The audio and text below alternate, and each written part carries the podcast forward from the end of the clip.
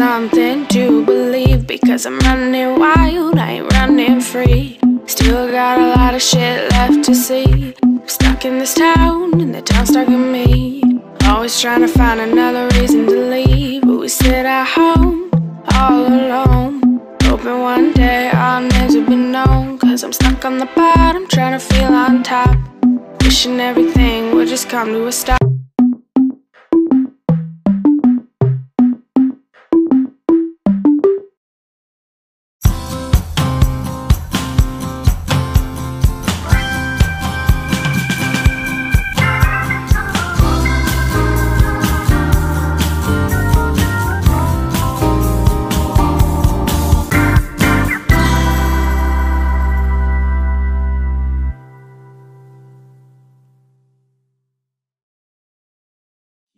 E aí? Ah, que coisa boa! Já estava escrevendo aqui, não estou atrasado, não, é que você não me viu. Você que tá coisa bem? boa te ver, viu? Bom te ver também nesse tempo tão difícil. Curado já, porque você também deu um susto em nós, né, Paulo? Eu, eu lancei o negócio da quarentena, né? Eu até estava brincando esses dias. Eu, saí da quarentena da meningococcemia, entrei na quarentena do Covid. Se eu fizer mais um esse ano, eu posso pedir música no Fantástico. Sabe aquele negócio? Mas tô bem, graças a Deus. Tô, Ô, tô Paulo, Ô, Paulo, me fala uma coisa. Foi séria aquela história, né, querido? Você teve, você teve um meningite, né? Na verdade, eu, eu tive meningococcemia, que é a bactéria da meningite no sangue.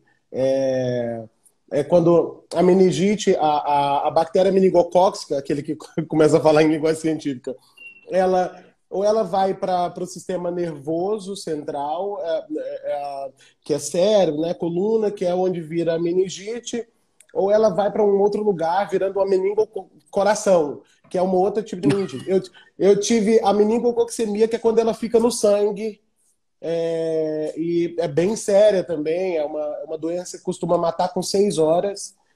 É... Meu Deus, meu Deus. Muito Mas bem. é porque você pegou, você teve, você ficou assintomático, quer dizer, você ficou com sintomas muito rápido, né?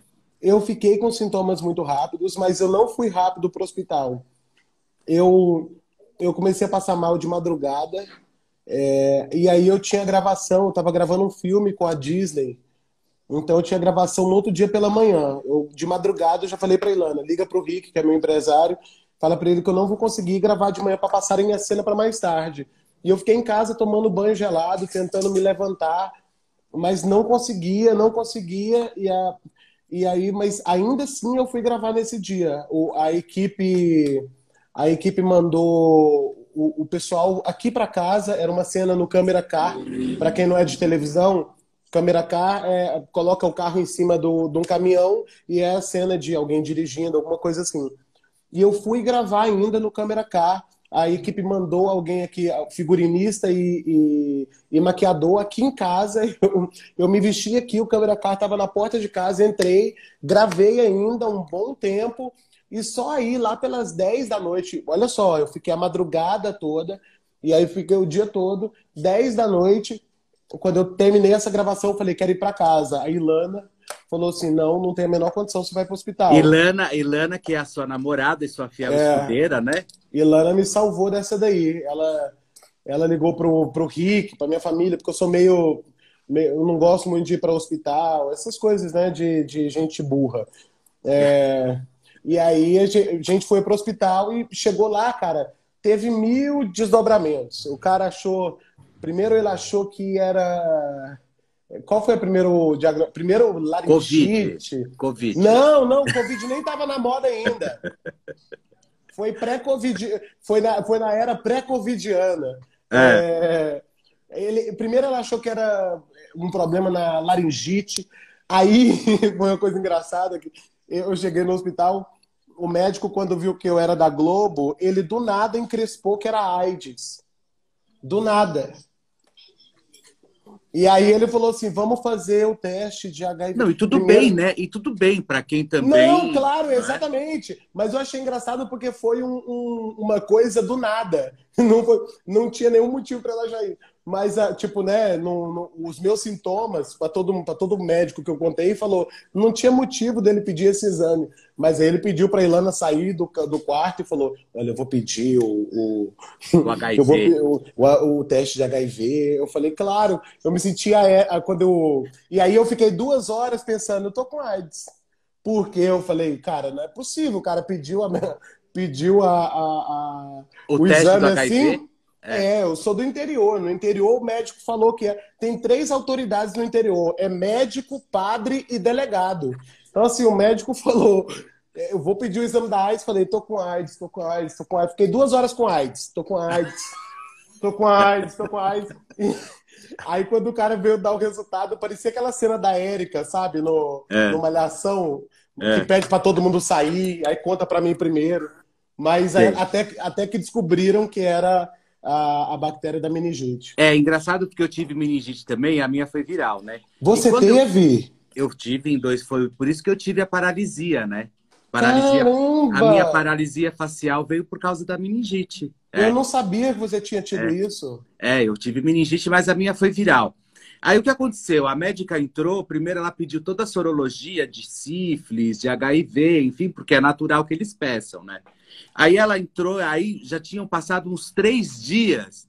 Aí entrou a infectologista no meu quarto. Pegou e falou assim: olha, a sífilis deu, deu, deu negativo, enfim, as outras sorologias também. É, mas eu pedi para refazer o teste do HIV. Eu falei, ah, tá uhum. bom, tudo bem, mas por que você uhum. pediu para refazer, né? Ela falou, não, porque é de praxe a gente pedir a contramostra. Eu falei, ah, beleza. Tá bom, continuou a vida, tal, não sei o quê. Depois de três dias, ela chegou. Ela pegou e falou assim: olha, veio de novo o teste e eu pedi de novo uma contraprova, né? Gente, ali eu já me ah. senti a Sandra Breia, sabe? Foi assim. Agora fudeu, entendeu? Acabou, ah, que não. Eu, se me dar um resultado três dias depois, eu morro no, no, caminho. Aí eu tava no telefone, eu lembro como se fosse hoje. Eu tava no telefone, deitado, assim. Aí eu tava falando, inclusive, com o Cláudio, né? Com o Zé, né? no telefone. Eu tava na cama, ela chegou e fez assim: Você não tem AIDS. Eu, ai, que bom! Sabe assim, tipo, foi muito engraçado. Ao invés dela parar de, de, de, de esperar eu falar no telefone, enfim, não, você não tem AIDS. Tá bom, beleza. eu não tenho saúde para a pessoa me deixar um suspense desse, não. O médico falou: vou pedir o exame para AIDS do momento que ele falou isso até a hora do resultado, eu fiquei três horas com AIDS, duas horas com AIDS. Falei, Ilana, eu tô com AIDS. Ilana, se eu tô com AIDS, você também tá com AIDS. Estamos os dois com AIDS, Ilana. Tem como ter. Já pesquisei como é que tem filho, como é que pode ter filho com AIDS. Falei, estamos com AIDS, Ilana. Quem que passou para quem? Fui eu que passei para você ou você que passou para mim, Ilana? É? E aí eu, eu já fiquei nessa tensão. E é a minha cara, né? Que eu, eu falei para Ilana, é a minha cara pegar AIDS em manicure.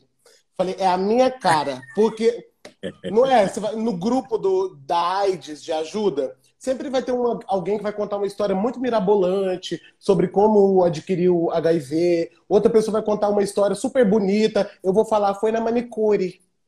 Eu é, fui, é, ela tirou é. o bife, eu falei, é minha cara essa história merda.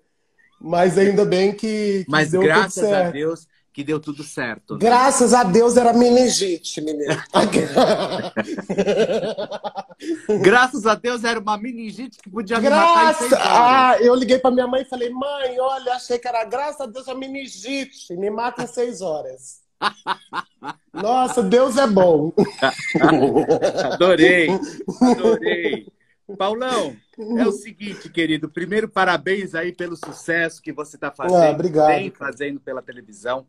É, eu acho que eu fui um dos primeiros a comentar de você em TV, porque assim, é, é, não, não, não tem como não gostar do teu trabalho, né? Não tem como a gente olhar e falar assim, poxa, esse cara, principalmente nós que trabalhamos nesse mercado há tantos anos, olhar para as pessoas e falar assim, esse cara vai acontecer entendeu? E realmente aconteceu. Vocês, vocês todos lá da, da Sônia Abrão é, foram muito generosos comigo, sabe, a Marcinha, todo mundo.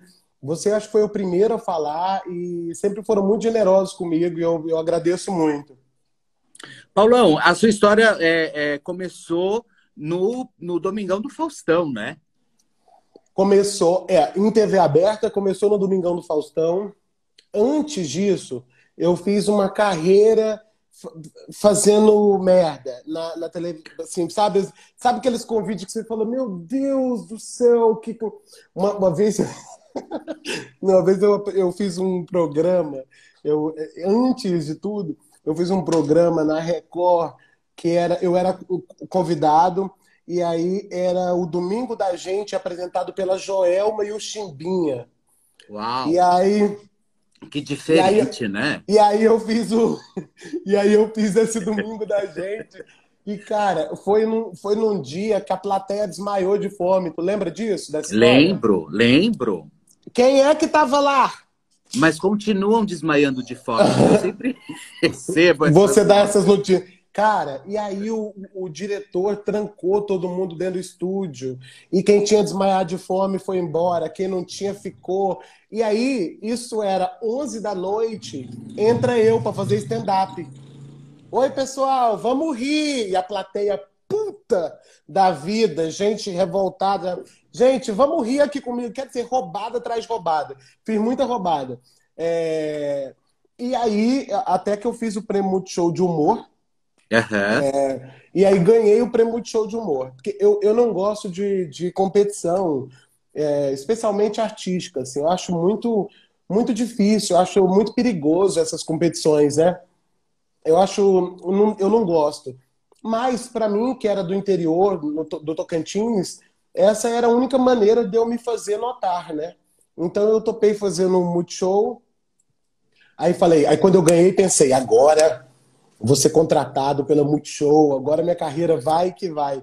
E aí não aconteceu. Aí eu fui e fiz outra, outro, outro. Eu já tinha ganhado risadaria, falei, não deu. Foi muito bom para mim, mas não me levou para TV, que era o que eu queria.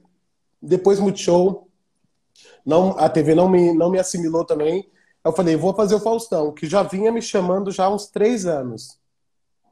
E aí eu falei, vou fazer. E era meu maior medo, fazer esse quadro no Faustão porque é muito doido, né? Você imagina que tem gente que tem uma carreira de 30 anos e aí vai lá no Faustão e não vai bem. Por acaso, a pessoa fica nervosa e aí o Brasil tira aquela pessoa como uma pessoa ruim. Eu acho muito doido isso, sabe? Esse, essa, esse poder que a, que a televisão Você tem. acha desonesto até? Eu acho, porque a pessoa construiu uma carreira por 30 anos e aí, de repente, naquele dia ela não foi bem e ela perde tudo. E ela é tida como uma pessoa sem graça, uma pessoa ruim, vira chacota. Eu, eu tinha muito medo de tudo isso. É... E aí aceitei fazer o Faustão, e aí ganhei o Faustão também. E uhum, aí uhum. Foi, foi. Eu considero o Faustão meu, meu início na TV aberta, que foi a coisa que eu fiz, né, para ser chamado mesmo de gente, Paulo Vieira, uma coisa assim. Sei, sei. Foi ali que realmente tudo começou a acontecer para é, você, né? É. Tá, e depois disso, você foi fazer o programa do Porchat, né?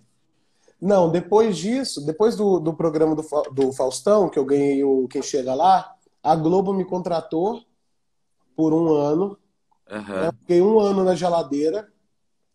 Depois, fiquei um ano na geladeira. Fiquei é, na, na real, eles meio que me contrataram, não tinham o que fazer comigo. Pra geladeira, né? É, me contrataram para eu não. Tipo, porque foi muito bom meu quem chega lá, foi um momento de. Eu tinha muita. Eu tive muita mídia, a gente bateu uns recordes de ligações. E aí, uh, imagina, eu no próximo domingo tá em alguma outra TV. E aí me contrataram, eu fiquei um ano lá, tentando, falei, cara, eu preciso fazer alguma coisa mas nada, não, não tinha nem, nem ideia para mim. É, mas foi um ano muito bom para mim, porque apesar de eu estar na geladeira, eu estudei com um cara que é o Wilson Gava, que ele é preparador lá no Faustão. Ele que prepara, ele faz o Faustão, é, preparador vocal. É, e foi esse cara que explicou o Faustão para mim, e foi com ele que eu aprendi muito sobre TV aberta, sobre como desenhar para o público, sobre como desenhar piada, sobre como, sabe, eu, foi um tempo de muito aprendizado para mim. Então, quando eu saí da Globo sem ter feito nada um ano depois, é, eu tinha essa bagagem, sabe? Sim. Aí eu não fui direto pro Fábio Pochá, eu passei eu quase. Aí foi quando eu peguei meu prêmio, que eu, eu ganhei um carro no Faustão, né? E aí. É... Que carro você ganhou? Que carro? Menino, foi um da Hyundai, eu acho. Sabe aquele que parece Honda, mas o H é meio deitado? Acho ah, o é HB20. É, o H meio assim. Entendi. É quase, é quase Honda. Se ele endireita, ele é Honda, mas ele faz assim. Aí. Aí eu Se ele endireitar, ele é Honda. Se ele é Honda, mas ele dá uma caidinha assim, aí é, é outro. Aí, aí eu ganhei esse carro e aí assinei com a Globo. Aí falei, não vou gastar meu carro, né? Não vou gastar meu carro. Quando a Globo me, me demitiu, no final do ano, aí eu comecei a comer meu carro. Vendi meu carro para pagar aluguel, comi meu carro inteiro. E aí e aí a gente teve um ano difícil, morava eu e a Ariana nessa época, que faz média na, na série. A gente teve um tempo difícil, chegamos a ser despejado, uma história longa, assim. E aí, até que o Fábio me convidou para fazer o teste para o programa do Porchat. Que, na eu... verdade, o programa do Porchat deveria chamar programa do Porchat e do Vieira, né? Porque as intervenções que você fazia com o auditório e a, e, a, e o quadro que você tinha também, aquilo lá foi o que te revelou para o Brasil, né, o Paulo Vieira? Foi uma escola muito boa para mim. Eu agradeço demais é, toda oportunidade que eu tive lá, tanto dada pela Record, mas principalmente dada pelo Fábio, que é uma pessoa mais generosa que eu já conheci na vida, assim. Então, não, o então, Fábio é uma pessoa indiscutível, né? Ele não tem não tem base. Tá, ele não tem medo de talento, né? É uma coisa muito doida, assim. Não, porque... eu acho que o Fábio ele tem uma visão muito assim. Eu acho que para ele todo é. mundo tem talento, ou todo mundo quer trabalhar. Eu acho que o que ele entende é que as pessoas precisam ser aprimoradas. E a melhor forma de você aprimorar o talento é você colocando a pessoa para trabalhar. E, e, e, aconteceu já muito comigo, de eu fazer programa. Eu quero Desculpa. Ih, olha só. É Covid, Pe né? Pegou, COVID. gente. Sai da live. Passa álcool. aconteceu, aconteceu de eu trabalhar com algumas pessoas que, quando, que quando viam do, do que eu era capaz, é, me, me boicotava de alguma maneira, ou se afastava, sabe? Tem tudo isso, né? Existe isso mesmo, Paulo, entre os atores, entre os humoristas, não? Totalmente, totalmente. É mesmo. Ah, cara, eu acho que a comédia é um meio um pouco mais generoso, mas acho que a comédia é um pouco mais generosa. Mas existe essa competição, sobretudo, sobretudo quando você não, não tem grandes oportunidades, sabe? Quando você tá, sabe aquele estágio que tem um monte de gente que tá para acontecer, mas ninguém aconteceu, sabe? Ninguém teve uma oportunidade, nesse estágio é muito difícil, muita fofoca, muita, sabe? Uhum, uhum. Então, aconteceu já de gente falar assim, tinha um projeto para o UOL, sei lá, para quem era, e aí comediante, gente famosa falar, cara, se o Paulo participar, eu não participo, porque ele é muito popular e eu não quero que no meu programa tenha alguém que se comunique seja mais popular que eu.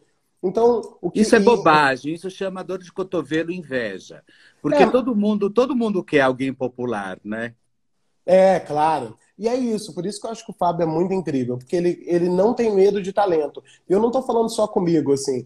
Pelo Cambota, lá no Pé da Letícia, todo mundo, ele via a pessoa fazer bem uma coisa, ele não falava, tá bom, tá bom, agora deixa eu.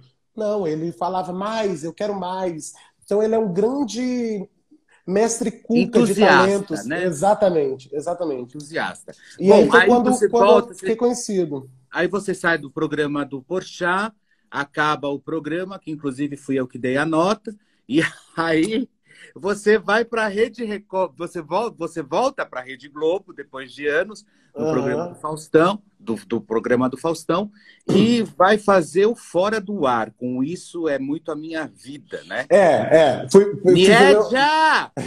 Fui fazer o Isso é muito minha vida no Se Joga e depois fiz o Fora de, fora, fora de Hora. Fora, de, fora do Ar, né? E aí você fez é, agora Fora Joga, do Ar.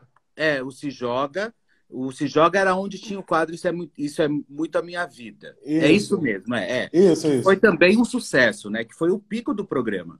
Graças a Deus. Graças a Deus. É. Foi muito bem de, de. A gente tem uma fanbase muito forte. Eu, eu sou um artista pequeno, assim, desconhecido, eu não sou um cara famoso, mas a gente tem, nós, o Isso é Muito Minha Vida, a gente tem um, uma, uns fãs muito apaixonados por nós, graças a Deus. Uhum. Então, é uma gente que eu falo parece testemunho de Jeová. Eles batem na porta domingo da pessoa. Você já viu esse vídeo? Você. Agora, por exemplo, no, no, no TikTok, a gente chegou a 20 milhões nas nossas tags. Sabe, eu não tenho nem tamanho de artista para isso. Imagina, eu tenho 600 mil seguidores no meu Instagram. É, mas eles são essa força, é, essa locomotiva das nossas coisas, graças a Deus. Foi assim na Record, onde o, o Emergente como a gente era uma das coisas mais, é, mais vistas. É, e, e, é assim também, foi assim também no Se Joga na Globo, onde eles fizeram tudo acontecer. Assim, eu devo uhum. tudo a eles. Esses, essa galera que é fã do, do, do Isso é Muito Minha Vida, eles são muito realizadores das coisas. Quando eu penso assim, não, é só um quadro no programa da tarde, eles vêm e fazem a coisa virar uma coisa maior. Sabe? Uma coisa absurda. É, é, é Globo, né? Padrão Globo de produção. É, você, é, daí você fez o Fora do Ar, que foi incrível, né? Inclusive a transmissão do Oscar que eu assisti. Olha, aqui todo mundo, todo mundo, é, aqui o pessoal falando, Felipe, você morou em Campo Limpo Paulista? Morei sim, Elizabeth. Estudei em Campo Limpo, inclusive. Olha só, e aí que todo mundo falando, eu amo você, adoro você, Paulo Vieira, todo mundo se manifestando aqui, que amam seu talento, que acham você incrível e que adoram você. Volta logo para a televisão, mas ele nunca saiu da televisão. é que é... tem uma galera que não vê Globo. Os meus é... fãs da Record, meus fãs da Record me encontram e falam: "Você sumiu", é porque eles não assistem Globo. É, e gente como a gente que era incrível. E depois, isso é muito minha vida. O Isso é muito minha vida, você se baseou na sua vida, não? Totalmente. É, mas Totalmente. por quê? Porque eu conhecia a Conceição, que é a sua mãe, lógico. Uh -huh, uh -huh. E a Conceição é uma mulher engraçadíssima, gente. Vocês não têm ideia o que é a Conceição depois da segunda cerveja. Viciado em Heineken. Viciado, Viciado em Heineken. É. Minha mãe é, cara. Mas é aquilo. É, o Isso é Muito Minha Vida, ele é inspirado na minha família, mais do que aquelas pessoas serem a minha família, é, a observação da minha família, ela, ela quem, quem me ensinou a rir disso foi a minha família. Quem me ensinou a rir, quem me ensinou a rir da, da nossa condição foi a minha família. A minha família, a gente, a gente é muito, foi, foi muito pobre, né? muito pobre mesmo. A gente quase, a gente quase passou a, a linha da pobreza. Assim. A, gente, a gente flertou com o miserável. E quem me ensinou a rir disso foi a minha família. Minha mãe, cara, a gente tinha vezes que a gente tinha pouquíssimo arroz, ou a vizinha do lado doava um arroz pra gente e a gente não tinha que colocar de mistura. Então a minha mãe criava um game que era vamos procurar um pé de mamão com mamão verde. E a gente saía pela Vila União procurando um pé de mamão que tivesse mamão verde para minha mãe pegar e fazer molho. Já comeu molho de mamão verde? Não, é bom, é? Parece, é um chuchu um pouco mais doce, mas lembra muito chuchu. Aí minha mãe fazia com bastante pimenta, ficava incrível, uma delícia. E é isso, a gente. Essa, vila, gente... essa vila que você falou, Vila União, é, é, em, é em Tocantins. É em Palmas, Tocantins. Tá. Que foi e aonde eu estive e tive o prazer de conhecer toda a sua família. É. Sim, no, e aí porta de entrada para o Jalapão. Ela, então essa, é, é, a minha família foi quem me ensinou a rir disso tudo, sabe? A minha família que me ensinou a, a gente morava numa casa que tinha tanta barata, mas tanta barata que a gente, eu, as luzes estavam acesas. E aí, a, a, aí precisava desligar a luz. Se você desligasse a luz sem estar coberto, as baratas te atacavam, elas, elas voavam em você. Isso é verdade. Então, é, a gente toda vez, nessa época também, a gente tinha um colchão, um colchão de solteiro para quatro pessoas. Então a gente ficava mudando, mudando quem dormia no colchão e quem dormia no chão. Chão, era só um, um, lençol que minha mãe colocava no chão. Então, assim, um dia dormia no colchão, outro dia dormia no chão. Um dia dormia no colchão, outro dia dormia no chão. E toda vez que era a vez de revelar quem ia dormir no chão, quem ia dormir no colchão, era um momento de muita risada, que era a hora que alguém ia se lascar, que alguém ia se ferrar. De uma. Quem, quem me ensinou a rir disso foi a minha família, de uma situação que é extremamente triste, que é a gente não tem colchão para deitar, mas que a minha família transformava em comédia. É, e nessa, voltando à história da barata, lá tinha tanta barata que a gente tinha que se cobrir no lençol, a gente ia e aí desligava a luz e voltava para a cama. E eu dormia toda noite é, é, escutando as baratas caírem em cima do meu lençol. Tinha que cobrir a cara e ficar tup, tup, barata caindo no meu corpo.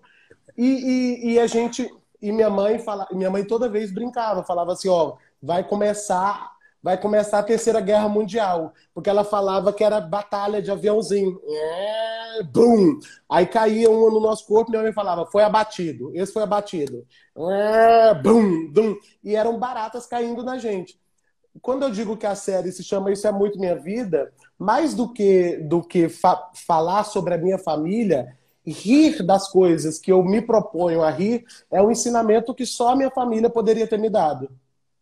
Uhum, uhum.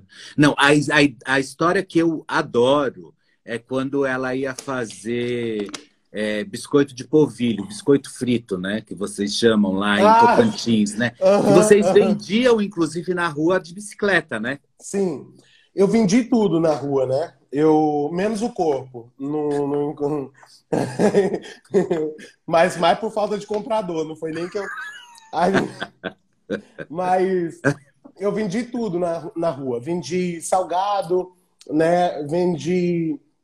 Vendi é, é mané pelado, que é, que é bolo de mandioca, vendi pão de queijo, vendi um monte de coisa lá em Palmas. E como é que conta a história quando a tua mãe ia preparar o bolo frito? Aí minha mãe ia fazer, minha mãe que cismou de fazer uns bolos fritos para poder que é o biscoito vender. de polvilho, né? Aquele biscoito de polvilho. Só que a, o bolo da minha mãe ele tem uma capacidade que é ele corre atrás da gente. Ele, ele não é aquela história que quem fez, já fez bolo de, de polvilho sabe disso. Não é que o bolo da minha mãe estourava. Ele, ele ganhava a propulsão e vinha igual um foguete na tua, na tua nuca.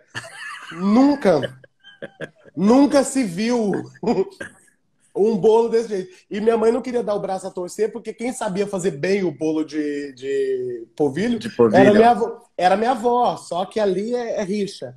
E aí, a minha mãe, quando ia fazer bolo, ela vestia uma roupa, um monte de roupa, blusa de frio, um monte de coisa, e pegava uma tampa gigante que a gente tinha e ela fazia bolo, parecendo que estava numa guerra. Tá! Batia o bolo na. Batia o bolo na tampa e voltava para a panela. Então, pá, pá, pá. Quando o povo achava que era tiroteio, você, mas não era, era só a minha mãe Você tem bolo. que contar isso no teu quadro, meu. Quando você fizer, você tem que fazer um desse, cara. Verdade. O, tem umas histórias que eu nunca contei e o, esse dia eu tava conversando com o Rick e ele falando, cara, você tem que falar disso. Uma, esse dia eu tava conversando com o Rick sobre lá em casa, todo ano, o meu pai divide o prêmio da Mega Sena. Então, todo ano, meu pai pega o papel da Mega Sena e fala: aqui, minha gente, vou jogar, viu? Se eu ganhar, eu vou dar tantos milhões para fulano, tantos milhões para ele divide o prêmio da Mega Sena dele. E lá em casa, a gente é tão assim, a gente vai entrando tanto na zona do, de, da nossa família, que meu pai falou: vou dar 20 milhões pro neto, que é meu irmão. É, Aí, que é falou, uma pessoa incrível e tão engraçado quanto você, né? Ele te adora, ele te adora. E aí falou: vou dar 20 milhões pro neto, e vou dar é, 20 mil para o Paulo todo mês. Eu falei, eu não quero 20 mil, eu quero meu 20, meus 20 milhões. Ele falou, não, não vou te dar porque você gasta à toa, você vai ficar pobre logo. Falei, não, mas eu quero meus 20 milhões, não quero 20 mil. Vai dar 20 milhões pro neto, não vai me dar meus 20 milhões? Falou, não, vou te dar um prédio. Te dar um prédio e você vai pegando o dinheiro dos aluguel. Eu falei, não, eu quero meu dinheiro para investir no que eu quiser. Falou, não, não vai ter. Aí minha mãe já entrou, e eu? Aí meu pai falou assim: vou te dar um salário também. Minha mãe falou: não quero salário. Isso virou uma briga lá em casa pelo prêmio da Mega Sena que meu pai nem tinha ganhado. E essa briga terminou com a minha mãe chorando, falando assim: deixa ele, Paulo, nós não precisamos do dinheiro desse desgraça, não. tipo, dinheiro que nem tinha ganhado, né? Ele ia jogar, ele, ele saiu com meu pai indo jogar, saiu com meu pai indo então, jogar. Então seu pai fazia as coisas virarem verdade, né? É, exato. E minha mãe falou assim: tomara que eu não ganhe. Meu pai, é difícil. A pessoa tem inimigo dentro da própria casa. Ai, que bárbaro. E a Conceição é essa pessoa incrível, deliciosa. O Neto, que é um cara maravilhoso, que eu conheci indo lá para Palmas e, e, depois no Jalapão, a Ilana. toda, todo o pessoal que eu pude conhecer, você também que hospedou a gente incrivelmente, sabe? Eu acho que foi uma um passagem, prazer. Foi uma passagem da nossa vida incrível. Bom, dando um tapa aí no seu passado, já falamos de meningite, de Rede Record, Rede Globo, Fora do Ar, enfim. Agora vamos ao Diário do Coronga. Incrível isso. Uma história extremamente plantada na hora certa, que tira a gente completamente é, desses noticiários de, de, de quando não sei quantas pessoas morreram, quantas estão morrendo, o Brasil infectado, enfim. Aí tem o Diário do Coronga, que é justamente para a gente se atualizar, né? É, que é, é, uma, é uma tentativa, é uma tentativa de refresco, né? Acho que a, as pessoas precisam de, de, de um sopro na alma, de um descanso, né? Em algum momento. Eu passei por, nessa quarentena, eu passei por dias aqui em que eu acordava, a gente ligava na, na, na Globo News e era o dia inteiro assistindo e, sab... e, e a, a todo momento tem uma nova desgraça. Uma... E, e, eu acho, e, e, todo mundo, não, pelo amor de Deus, não estou falando para ninguém se alienar, porque alienação é, é horrível, é uma droga. Mas todo mundo precisa de um refresco uma hora. E aí as meninas do, do fã-clube também reclamavam que não tinham acesso a streaming, elas não tinham acesso a, a, a, a tudo que o, a internet acha que todo mundo tem acesso né? Uhum. Então eu comecei a mandar áudios e criar historinhas para entreter elas no fã clube. E aí acabou que eu comecei a receber de outros lugares, os famosos começaram a postar. Quando eu vi, a gente estava bombado no TikTok, mas foi tudo acidental. Na real, o que eu tenho uh, alguns objetivos com isso. Primeiro, fortalecer os nossos fãs, que é, é para quem a gente deve tudo, é, e fortalecer esse personagem. Eu quero muito fazer uma segunda uma segunda temporada né, na Globo. Quero muito que, que isso, isso ganhe credibilidade. Então, cada coisa que eu faço é na tentativa de mostrar para as pessoas que esse projeto vale a pena, que, essa, que, essa, que isso é uma boa ideia, que esses personagens têm um, um público cativo, que as pessoas querem se ver na televisão, sabe? Então, foi muito legal para mim, eu fiquei muito feliz com o resultado. Ô Paulo, você geralmente você faz muitos personagens. É, a Ilana tá me falando que minha sogra tá na live. Ah, Beijo, Catinha. Ah, Catinha, você conheceu. A Catinha, eu comi bolo frito dela. Verdade. Catinha, um que beijo pra você, meu amor. Saudades aí de Tocantins, dessa terra incrível que eu fiquei lá no Rio Tocantins, fiquei que nem Oxum jogado lá no doce. Olha, deixa eu te falar, você, é, você faz muitos personagens geralmente o que eu, os que eu conheço, né, é que eu já vi, principalmente com mais visibilidade, são personagens que você faz que são as mulheres. Uhum. Você tem personagens masculinos? Eu tenho. No, no Isso é Muito Minha Vida, por exemplo, eu faço a mãe, faço a Kelly, faço o Eliton e faço o Zé. É, faço, faço também o Oxi, que é um vidente é, baiano, que fala Oxi, que é inspirado no Oxo. Só que, ao contrário, em vez de, de ensinar a ser good vibes, ele ensina a dar capa na cara, a, a ir pra porrada, é, que é o, o Osh nosso. É, tem outros personagens que, eu, que, eu, que, que são masculinos. Eu acho que isso é uma sensação, e é uma sensação certa, porque a ótica do Isso é Muito Minha Vida, do Diário do Coronga, tudo isso é uma ótica muito feminina, é uma ótica porque eu sou muito apaixonado pela minha mãe, pelas mulheres, sou muito apaixonado.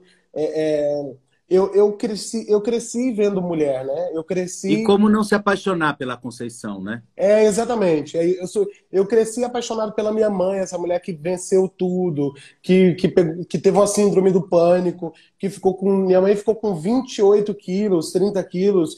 E eu, não. eu, eu podia é contar os ossos da minha mãe. É, é, impressionante porque a Conceição ela deve ter um metro e cinquenta e alguma coisa e magrinha, magrinha, magrinha. E você olha o Paulo com um metro e noventa, o irmão com um metro e noventa e cinco.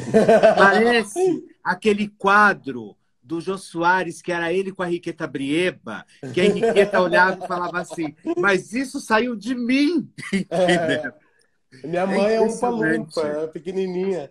Então eu cresci apaixonado por isso, eu cresci apaixonado pela minha avó, pela minha bisavó, pela o, o, o no interior, na minha vida particularmente, a, a, a função principal do homem é crescer é, é, é, é, crescer e cuidar da família, né? A gente então, meu pai, ele, é, ele, ele era muito presente na minha vida, meus pais são casados até hoje, nesse sentido de ser o provedor. Meu pai, ele era o cara que trazia o alimento para casa, ele era o cara que trazia, né? Tanto que meu pai, engraçado, estava até comentando com meu irmão esses dias, estou escrevendo uma crônica sobre meu pai e sobre como meu pai não sabe expressar bem os sentimentos dele e sobre como tudo, todo o afeto do meu pai está relacionado a isso, de prover. Então, sempre que meu pai brigava com a minha mãe, a maneira dele fazer as pazes ou de pedir desculpa era comprando as frutas que ela gosta. Então, quando, quando tinha pera ou uva em casa, era porque meu pai e minha mãe tinham brigado e meu pai, para agradar minha mãe, tinha trazido uma caixa de morango sabe? Sim. Meu pai, preto, né? Os povos do candomblé, tudo assim, vai falar, ah, então, oferenda, né? Meu pai não presenteava, oferendava. Aí, então meu pai, então todo o afeto do meu pai está relacionado a isso. E, e, a minha construção de família, a minha construção de dia a dia familiar se dá pela ótica da mulher. É minha mãe fritando coisa, providenciando o almoço, providenciando. Então, como a minha comédia ela é uma comédia muito infantil, é um olhar muito de quando eu era criança, é natural que a mãe apareça mais do que o pai, porque era a vida familiar que eu tinha. Meu pai vinha de, de noite, coitado, trabalhou o dia todo, eh, comia, descansava, dormia e no outro dia ia para o trabalho de novo. Isso é, é, é, óbvio que quando a gente tem uma infância dura dessa forma, eu acho que fica alguns resquícios aí. Você conseguiu resolver alguns problemas na, com, vivendo esses personagens, não? Cara, se, se resolver tudo, a gente para de ser artista, né? É. Basicamente, basicamente, acho que a arte ela vem da, das coisas que você não consegue resolver, das coisas que você não consegue se expressar, né? A arte ela, ela precisa doer, né? A gente, eu, eu, eu li esses dias um livro que comparava o artista ao bicho da seda, que é isso, ele, ele, ele morre para produzir uma coisa. E é isso, a gente, a gente precisa de alguma maneira é, é, cavucar a nossa dor para produzir arte, para produzir. E é isso, é o que eu faço com isso é muito minha vida. Às vezes eu vou falar de um assunto e aí, e é, já respondendo a sua pergunta, é a minha maneira de me tratar. É a minha maneira uhum. de, de, de ressignificar, sabe? Uhum. As coisas não deixam, as coisas não deixam de ser o que são porque eu as transformei em comédia. Muito pelo e contrário. Você entende que, e você entende que elas, elas solucionam, os problemas eles solucionam algum específico ou no geral? O que, que você percebe? Depende muito, depende muito. Por exemplo, uma coisa que eu tinha, eu ainda tinha mal resolvido, por exemplo, é a questão do Natal lá em casa. A gente teve muitos natais muito tristes. Muitos natais que, que não, não eram natais, sabe? Eram natais que não eram natais, né? Naquela época, eu criança pensava isso não é o Natal, né? Então eu pense, eu ficava nessa. A gente teve muitos natais é, é, muito tristes. A gente teve Natal lá em casa que a gente só tinha arroz e, e doar. Uhum. Teve Natal lá em casa que a gente que a gente não, não, não, não tinha todos, aliás, a maioria não tinha presente, não tinha uma, um forro bom para botar na mesa, não tinha uma parede boa para tirar a foto, não tinha, sabe? É, e essa é a minha realidade até ontem, tá? Talvez uhum, uhum. Esse, esse Natal próximo agora talvez seja o único, o primeiro Natal na minha vida que a gente tem uma parede boa para fazer uma foto. Porque, porque eu vou construir a casa da minha mãe. Então vai ser o primeiro. Então, então nesse. nesse... Ah, você está você tá construindo a casa? Agora parou por causa do corona, mas vou construir a casa da minha mãe lá. Ah, que aí, delícia, Paulo. E aí, não, mas toda criança pobre quer dar a casa para a mãe. É o sonho de qualquer criança pobre. Toda não é criança... de qualquer criança pobre, é de qualquer filho que ama sua mãe de verdade. Mas é, porque, porque é muito isso, né? Toda vez que você vê sua mãe, o tanque caindo em cima da. Quem nunca viu, né? O, o tanque caindo em cima do pé da mãe, você pensa, mãe, eu vou crescer, eu vou dar a casa para a senhora. Mãe, eu vou. Mãe, eu vou crescer, eu vou dar a casa para a senhora, a senhora vai ver. E aí. e aí, vou conseguir dar essa casa para minha mãe. Mas. Então, essa uma coisa que eu consegui resolver no Isso é Muito Minha Vida, por exemplo, é essa questão do, do, do Natal. No, no, agora, no último episódio, na, na Globo, né, no episódio 15, sei lá, eu, eu justifico isso para minha cabeça, que é a gente aconteceu uma neve, começou a nevar, que foi uma coisa que eu sempre quis que acontecesse no meu Natal, que nevasse. Então no, eu escrevi no, no, no roteiro, eu, eu, eu escrevo, isso é muito minha vida também. Eu escrevi que começava a nevar e nevava, nevava, mesmo com calor, nevava, e aí nevava é, e era um conta, um monte de conta. E por causa disso, essa neve impedia eles de irem comprar as coisas que tinham que comprar, de comprar presente, e aquele era um Natal verdadeiro. É, esse episódio todo foi quase que uma terapia para mim, sabe? Ao mesmo tempo que eu resolvo com o meu problema, eu uhum. também eu também quero que as outras pessoas se sintam representadas por ele, porque eu acho que eu não sou eu não sou a, a, a, o único pobre da face da terra. Então assim, eu acho que essa fantasia de um Natal perfeito, ela não oprime só a mim. Então, a uhum. partir do momento que eu coloco um Natal todo feito com arroz, cada um leva um prato, a maioria é arroz, parece festival do arroz, o Rock em Rio do arroz no Natal. Aí um monte é arroz. E não tem presente, e não tem Papai Noel, e o enfeite é o enfeite que dá. Eu acho que também é uma maneira da pessoa que está em casa pensar: caramba, eu não sou um alien, isso existe, eu sou um brasileiro. Isso é, é, é, a maioria, infelizmente, é a realidade muita, né? É muita realidade aqui do nosso país, né? Muita gente aqui pedindo para você falar da Betânia. O que, que tem a Betânia? Betânia era minha, era minha ovelha de estimação. Eu tinha uma ah, tá. ovelha.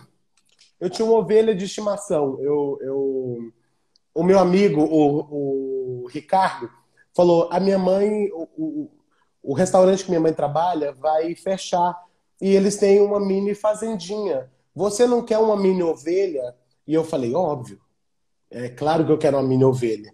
Que eu pensei, uma mini ovelha, vou fazer mini lã para fazer mini casaco e a fofura vai morar na minha casa. Falei, vou com certeza, com certeza quero.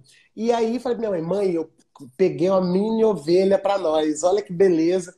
Só que essa mini ovelha, que era, que era a Berenice, a, a, essa mini ovelha, ela cresceu, virou um carneiro de 95 quilos, que tentou matar minha mãe.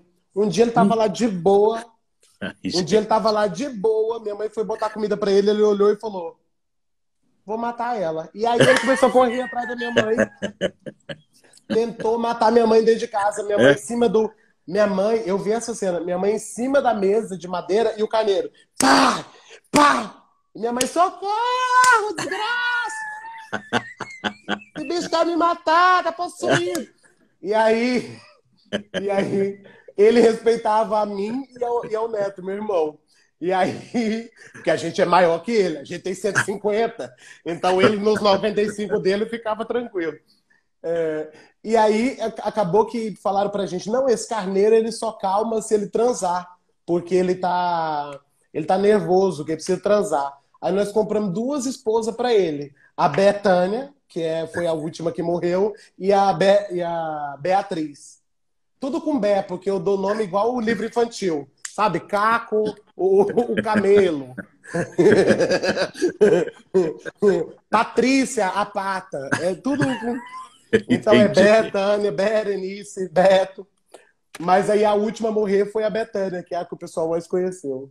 E eles transaram, afinal? Não transaram, menino. O Beto não queria saber transar, ele só queria matar minha mãe mesmo. Era uma coisa que ele tinha com ele. Era tipo aí... psicopatia, é. Muito. Minha mãe deu uns cacetes nele pra lá, se resolveram. Mas o fato é que a Berenice um dia amanheceu morta, morreu. E a gente pensou, foi o Beto que matou, foi o Beto, foi o Beto que matou. E aí, menino, deu um pouco de tempo, a, o Beto amanheceu morto. E aí ficou Betânia reinando na casa um tempão. E a gente acha até hoje, foi ela que matou os dois. E ficou bem assim, bem. Ó, oh, o Paulo Matias, beijo, Paulo. Tá dizendo, ah, Paulo? querido. E a história da porta do banheiro que ficava do lado de fora da casa? Eu não pode me obrigar a contar uma história dessa, pelo amor de Deus. Vai lá. Olha, minha mãe, a gente morava, Felipe, a gente morava num lugar um dia, meu pai achou que seria uma boa ideia é, contratar, em vez da gente, em vez de alugar uma casa para a gente morar, ele achou que seria uma boa alugar uma sala comercial, porque estava mais barato. E meu pai falou assim: vamos morar na sala comercial. Essa sala comercial era na frente da minha escola, Escola Estadual Cria Esperança, na Vila União, 33. E aí era um bar, antigamente era um bar. E era, Felipe, só um quadrado. Que minha mãe fez um quadradinho de compensado, que era onde ficava ela e meu pai, para ter a vida deles. E o resto tinha. O resto tinha fogão, cama, beliche minha do meu irmão, tudo no mesmo quadrado. Aí a pior parte, o banheiro não ficava, o banheiro não ficava dentro dessa sala comercial. Aqui tinha uma área enorme que dava de frente para pro, pro meu, minha escola, uma área, e do outro lado da área tinha um banheiro. Então, para a gente mijar de noite, tinha que sair de casa, destrancar a porta, passava pela área, e era bairro perigoso, ia mijar lá fora. Os meus amigos da escola descobriram que eu, que eu morava lá. Então, dava uma da tarde, ninguém podia estar no banheiro, porque eles começavam a bater na porta. Paulo tá cagando! Paulo tá cagando! Felipe. Era bullying, né? Não, bullying do, do, do bom, do bruto. E eles estavam batendo na porta. De tanto, de tanto. E aí, dia de sábado, minha mãe queria lavar roupa e estender nessa área, também não podia, porque o antigo dono do bar tinha combinado com o povo do hip hop de ensaiar lá. E aí eles continuaram com o combinado, mesmo tendo mudado do bar para nossa casa. Então, no meio da nossa casa tinha um encontro de hip hop. Então, o povo rodando a cabeça, minha mãe falando: não vai andar com esse povo que eles mexem com droga, vem para dentro de casa. E o povo rodando a cabeça. E aí, de tanto baterem na porta, a porta caiu um pedaço. Caiu um pedaço. Aí meu pai falou: não, fica tranquila, Ceição. Eu vou arrumar lá. Aí ele arrumou um rodo que você tinha que vir e colocava para prender a porta. Então, às vezes, você mijava aqui segurando o rodo. De tanto o povo bater, chutar, para cagar! Minha mãe um dia, minha mãe um dia saiu com o vestido arriado. Meu Deus, não tô acreditando que eu tô contando essa história. Minha mãe saiu com o vestido arriado, falando: um dia eu vou jogar bosta no seis na, na escola. Não, é um inferno minha vida. Aí a porta caiu como um todo. E minha mãe falou: agora seu pai vai tomar providência, vai comprar a porta. Agora vai comprar a porta. Meu pai deu uma solução. Falou: não, fiquem tranquilo que eu vou dar uma solução.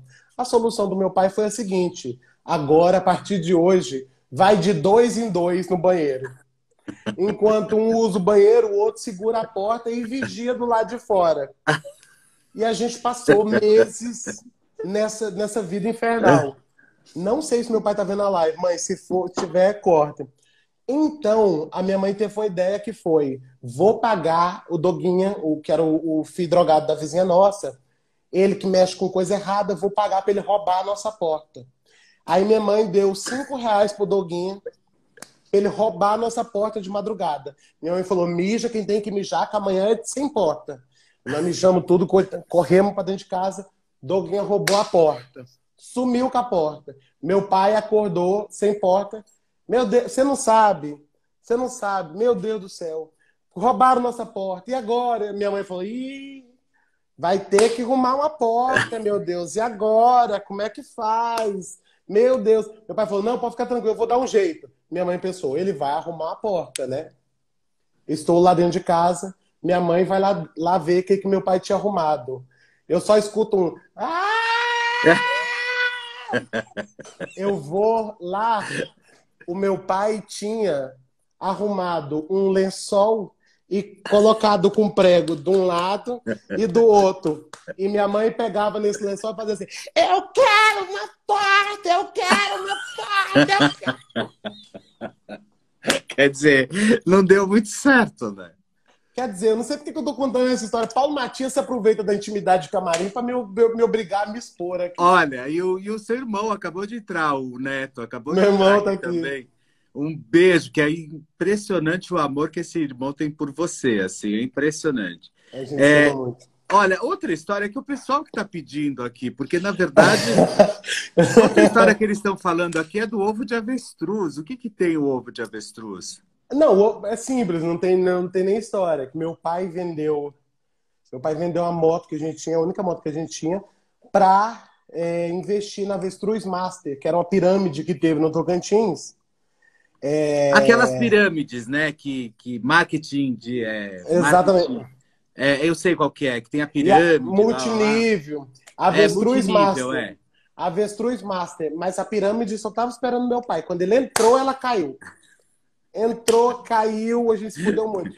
Mas meu, meu pai, ele tem um amigo, um grande amigo que eu amo de paixão, que é o Pablo, que ele só leva meu pai para roubada. Ele, ele que inspirou Niédia. A Nédia da mãe é o Pablo, na verdade, que é Mentira. o melhor que é o amigo, o melhor amigo do meu pai.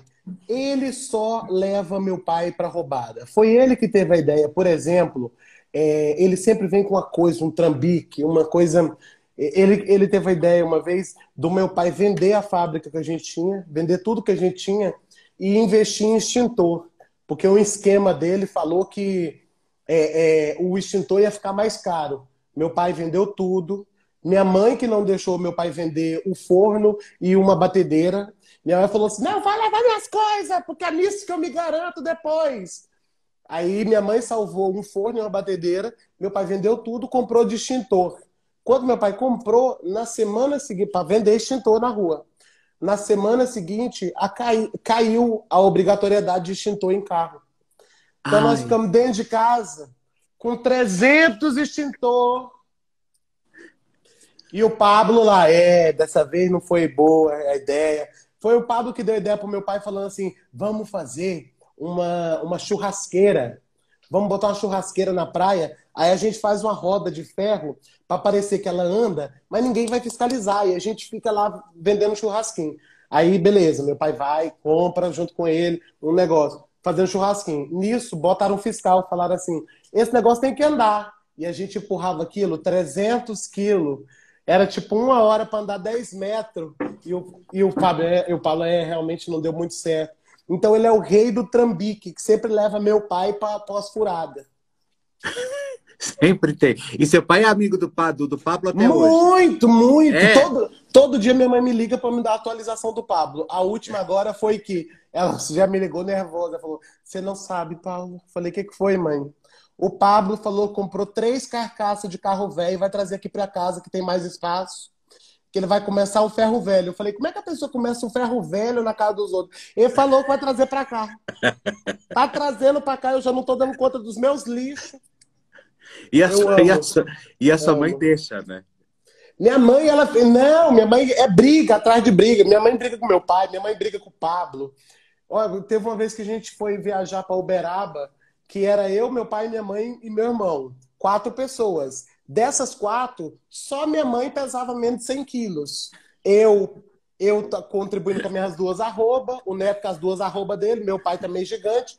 Quer dizer, minha mãe já ia espremida. Eis que meu pai dá uma notícia. Ah, esqueci de falar. Convidei o Pablo para ir conosco. Então... Entra o Pablo no meio, minha mãe assim, puta da vida, com óculos da Ana Hickman que ela tinha comprado. puta da vida. Eu amo minha família, amo. Não, Esse eles são ótimos. Eles, eles são ótimos. Paulão, olha só, a gente nem sentiu, nem doeu, já tá, a gente já está caminhando para o final da nossa live, mas antes eu quero mandar um beijão aqui também para todos vocês, Loura Arantes, enfim, Andréia, todas vocês que estão entrando aqui. E como que você está vendo para a gente já começar a caminhar para o final? Como que você está vendo essa história aí desse corona? Olha, Valério Araújo! Valério, meu Aê, vizinho amado! Valério! Valério Querido. lindo, eu te amo, Querido. Valério. Te amamos, Do, cara. Dois manos meus. Eu amo você, amo. Valério. Ó, como que você está vendo toda essa história aí de, de coronavírus? Como que você está enxergando toda essa questão? Cara, eu acho que é um, é um tempo que, que mostra o quanto a gente precisa investir em educação quando eu digo educação, não é nem tanto matemática, português, Acho que educação de ser humano. Acho que a escola, em algum momento, deixou de criar, começou a criar trabalhador, começou a criar é, é, técnicos é, e deixou de criar ser humano. Acho que essa, essa dificuldade do Brasil, do brasileiro, em atender às normas, em acreditar na ciência, em, atender, em ficar em casa quando a OMS pede, tudo isso só reflete uma coisa: o quanto nós somos um país sem educação, o quanto nós somos um país onde não nos é ensinado cidadania. A gente não sabe sobre cidadania. Então, como é que eu vou uhum. cobrar de um cara de uma hora para outra que ele vire um cidadão, se ele nunca uhum. aprendeu a, a ser cidadão? Então, acho que essa, uhum. essa pandemia vem botar um monte de pingos nos is para a gente, não só políticos, mas um monte de pingos nos is em relação à educação, em relação ao egoísmo. Eu aposto que todo mundo em algum momento deu de cara com o seu egoísmo, de pensar, putz, eu podia pegar logo para poder me livrar logo e ficar tranquilo. Sabe, em algum momento, não é possível que você não deu de cara com seu egoísmo. Eu aqui muitas vezes, muitas vezes pensei, putz, eu não vou limpar essa compra não. Deixa, se pegar, pegou. Aí penso, não, meu Deus, eu preciso fazer mais. Que é isso, é, né? Você... Principalmente você que acabou de sair de uma experiência aí quase morte também, é. né, Paulo? Não, e Drauzio Varela falou que os gordos também estão para morrer, então eu já não posso nem.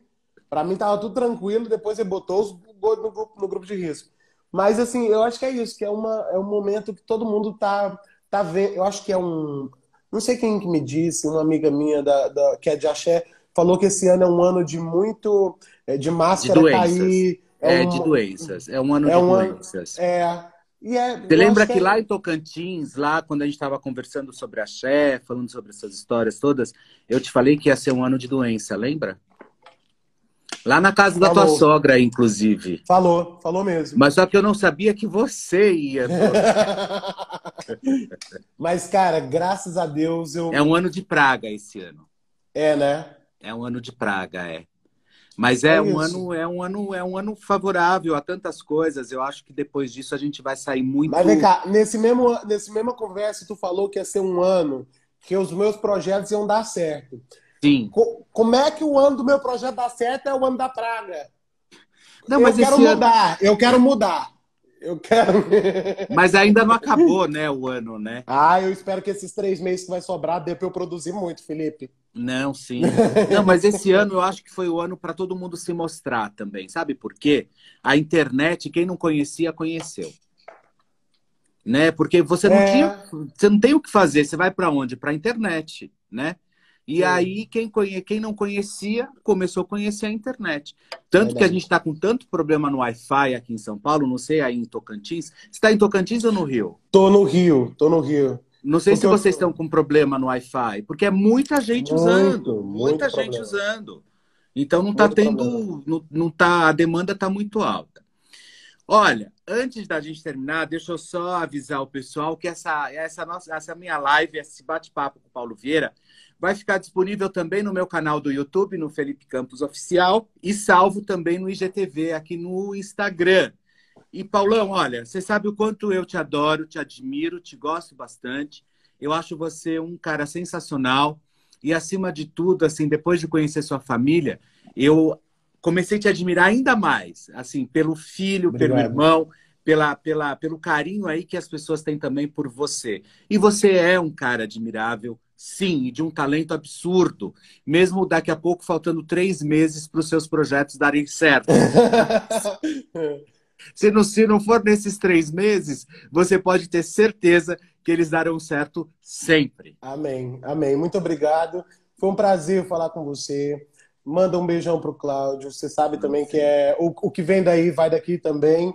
É um prazer falar com o seu público, mandar um beijo para todo mundo que acompanhou a live. É, o pessoal que ficou pedindo beijo aqui, é porque é mais para bater papo, mas muito obrigado pela audiência. E dizer que eu não ia fazer essa live, mas tu me ameaçou com os meus áudios. E é, aí... Eu com os seus áudios, né? Eu falei, ou você faz, ou eu vou colocar tudo no ar. Né? É. Obrigado, Fê. Obrigado Imagina, mesmo, querido. Olha, um beijão em você, Ilana, Neto, Valéria Araújo, Conceição, Passo para todo mundo. Um beijo para você, Um beijo. Tchau, gente. Obrigado. Tchau, querido. Tchau.